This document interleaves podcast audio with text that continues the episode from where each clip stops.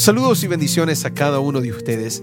Mi nombre es Michel Aguinaga y gracias por escuchar Chispas de Sabiduría Podcast, donde buscamos un poco de sabiduría divina, una chispa bíblica para que Dios pueda encender un gran fuego espiritual en nosotros. Espero que donde sea que estés puedas recibir un poco de bendición a través de este podcast y más que nada dar lugar que el Espíritu Santo haga una obra especial en tu vida. De un punto de vista personal, gracias por seguir escuchando estos programas. Les confieso que he pasado un par de semanas bien ocupadas, otras responsabilidades del ministerio, otros proyectos que tuve que entregar y para colmo me engripé en ese proceso, ah, pero no se ha abandonado el proyecto. Aquí estamos nuevamente ah, con esta grabación y con Dios vamos a seguir adelante. Pero gracias por tu apoyo, gracias por tu paciencia. Sé que algunos de ustedes han estado esperando cuándo saldrá la próxima ah, meditación y aquí estamos nuevamente. Eh, y esperamos que todo esto sea de bendición, no solo para ti, pero también que lo puedas compartir con alguien más y ellos también puedan recibir bendición. Continuamos hoy con chispas de sabiduría con nuestra siguiente meditación que lleva por título Una promesa indispensable.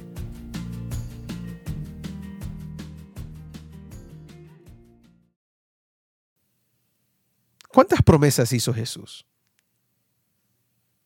Si lo pensamos bien, Jesús hizo muchas promesas a través de su ministerio, en conversación con sus discípulos, Jesús prometió, prometió y prometió.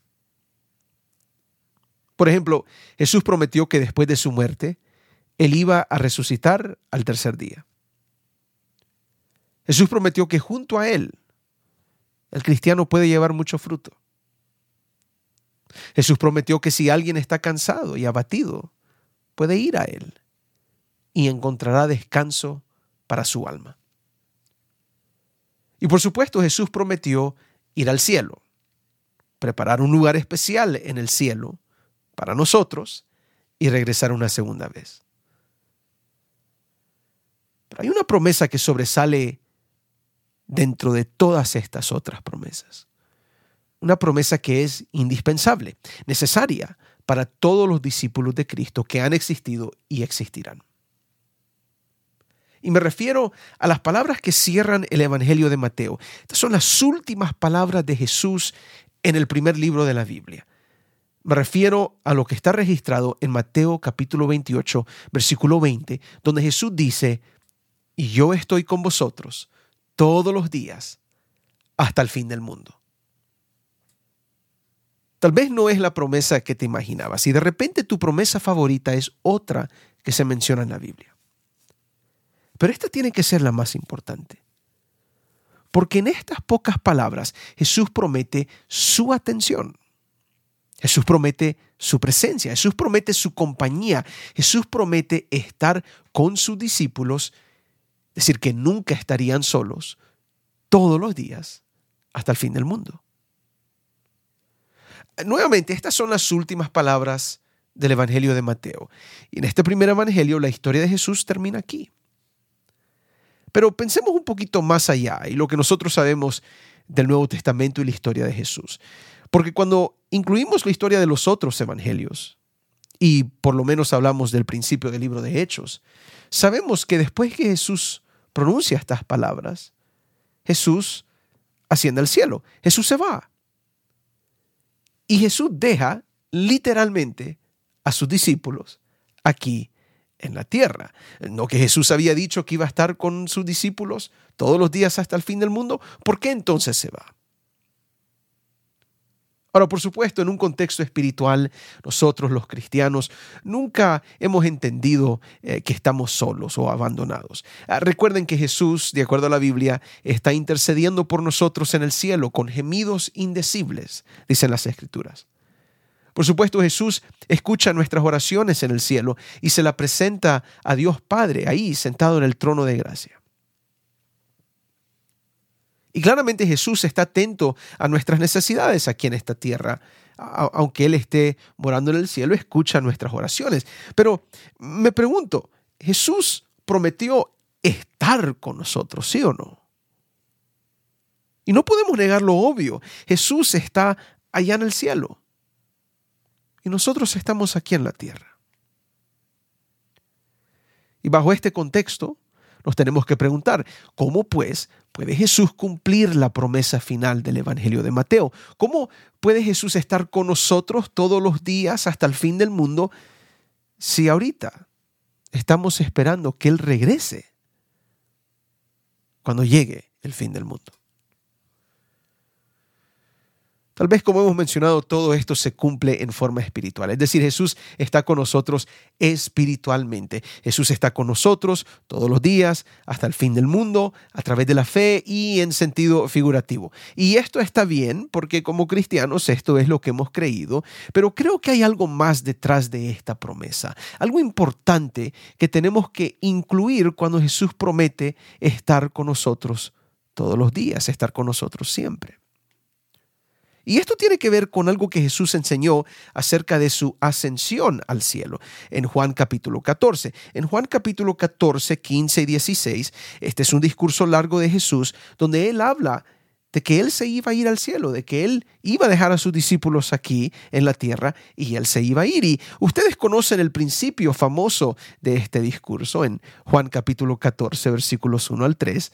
Aquí Jesús pone el tono de lo que Él les va a enseñar. Él dice, no se turbe vuestro corazón.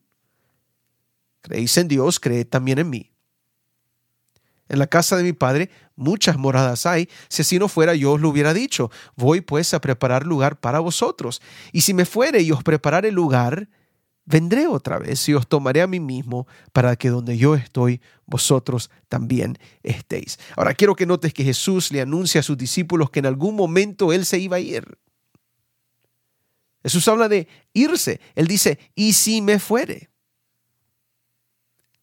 El contexto de todo este capítulo, de todo este discurso, es el problema que tenemos hoy. Bueno, ¿cómo estará Jesús con nosotros si Él mismo está diciendo que Él se va a ir? Jesús continúa este discurso, él habla de diferentes cosas, pero Jesús dice algo muy familiar en Juan 14, 15, 16. noten estas palabras. Juan capítulo 14, versículos 15 y 16, Jesús dice, si me amáis, guardad mis mandamientos, y yo rogaré al Padre, y os dará otro consolador, para que esté con vosotros para siempre ¿Se, recuerdan las palabras de Jesús en Mateo 28, 20? La última promesa de ese evangelio. Es la misma promesa.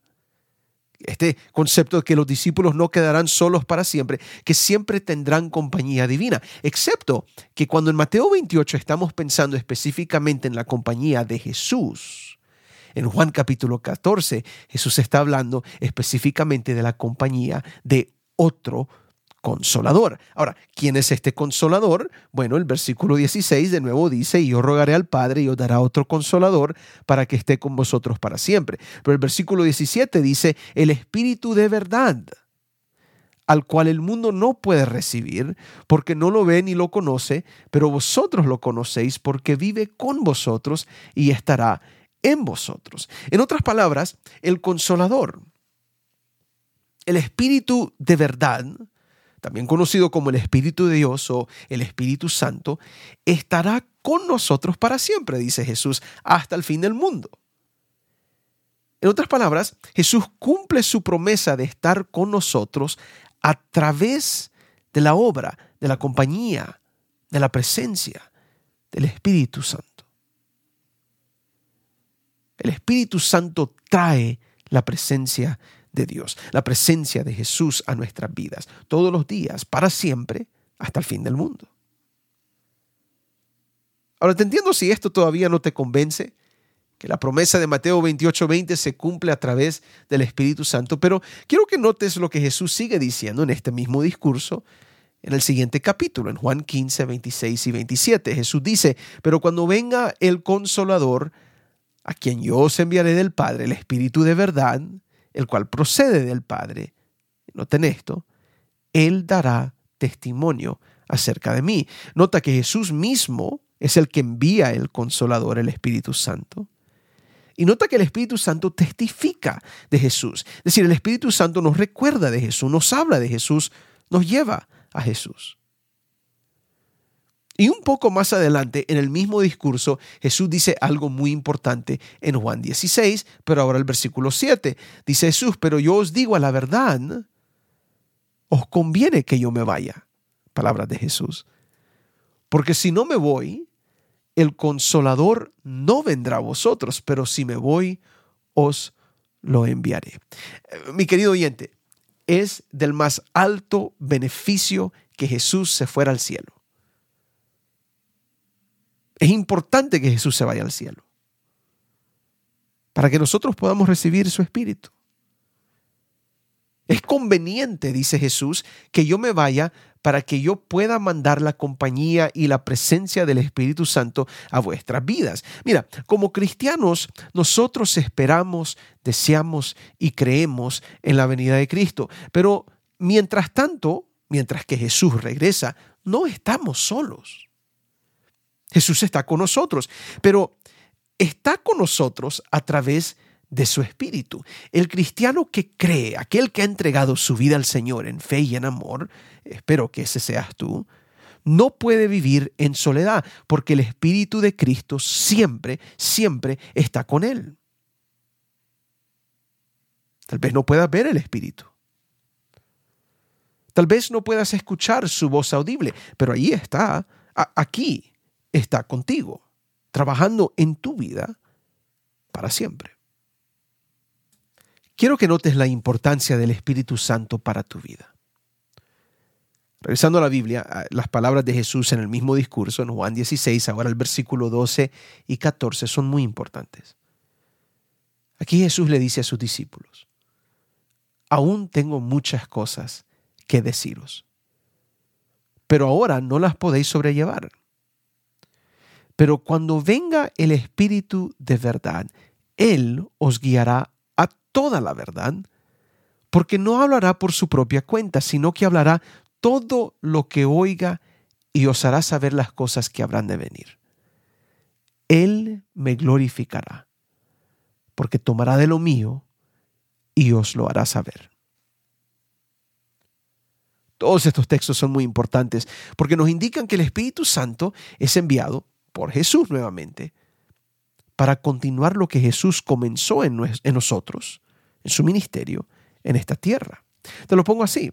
El Espíritu Santo es intencionalmente enviado por Jesús para que esté con nosotros. Jesús nos enseña a través del Espíritu Santo.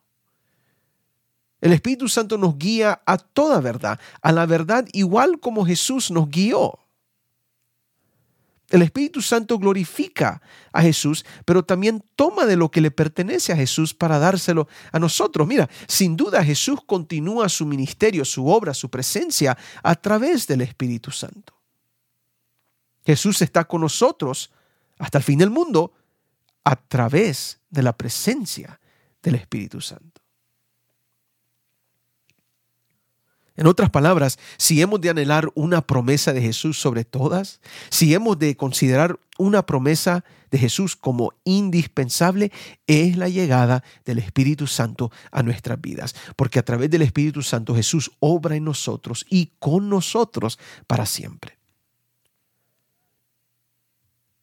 Mi querido oyente, si no lo has captado todavía, el Espíritu Santo es muy importante para tu vida espiritual. No, no muy importante, no digamos eso. Es vital, es necesario, es crucial para nuestras vidas. El Espíritu Santo es como Jesús se manifiesta en tu vida. El Espíritu Santo trae la presencia de Jesús todos los días de tu vida si así lo deseas. Ahora yo quiero que examines tu vida por un momento. Quiero que pienses en las últimas oraciones que has hecho. Y seguramente si tú eres algo como yo, has pedido por tu familia, por tu trabajo, por tu salud, por cosas que nos afectan cada día. De repente en tus oraciones has pedido por tu iglesia, por tu vecindario, por las necesidades comunitarias y por los problemas de este mundo. Esas son cosas que pedimos comúnmente en nuestras oraciones. Todo eso está bien de paso. Ah, Dios quiere que le busquemos en oración para pedirle estas cosas. Pero yo te pregunto, ¿cuándo fue la última vez que pediste el Espíritu Santo en tu vida? Y no estoy hablando de un pedido corporal, eh, como cuando pedimos en la iglesia eh, lo que pedimos cada fin de semana. No, me refiero a tu vida personal, a tus peticiones personales. ¿Cuándo fue la última vez que dijiste, Señor, quiero de tu Espíritu Santo? Quiero sentir tu Espíritu trabajando en mi vida. Quiero la compañía de este consolador. Quiero la verdad del Espíritu y que esa verdad escudriñe en mi vida. Quiero la presencia del Espíritu en mi hogar, en mi trabajo, en mi escuela, en mis quehaceres. En un mundo caótico como el que vivimos, necesitamos que se cumpla esta promesa indispensable del Espíritu Santo. Como dice Elena White, dice el Espíritu Santo es la fuente de todo poder y obra como agente vivo y activo en la nueva vida creada en el alma. De nuevo, el Espíritu Santo es la fuente de todo poder. E, e, eso es lo que necesitamos, ese poder del Espíritu. Porque en el Espíritu encontramos la fuerza que necesitamos. En el Espíritu encontramos la presencia de Dios. Ahí donde estés en este momento, quiero que ores conmigo. Quiero que hagas esta siguiente oración.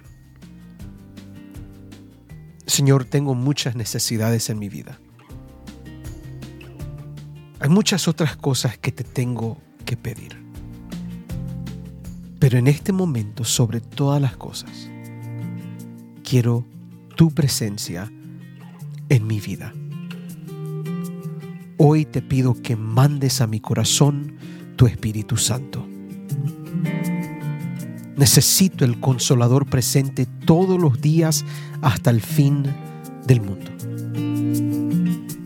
Te pido esto en el nombre de Jesús. Sigue pidiendo por el Espíritu Santo en tu vida. Dios te bendiga. Hasta la próxima.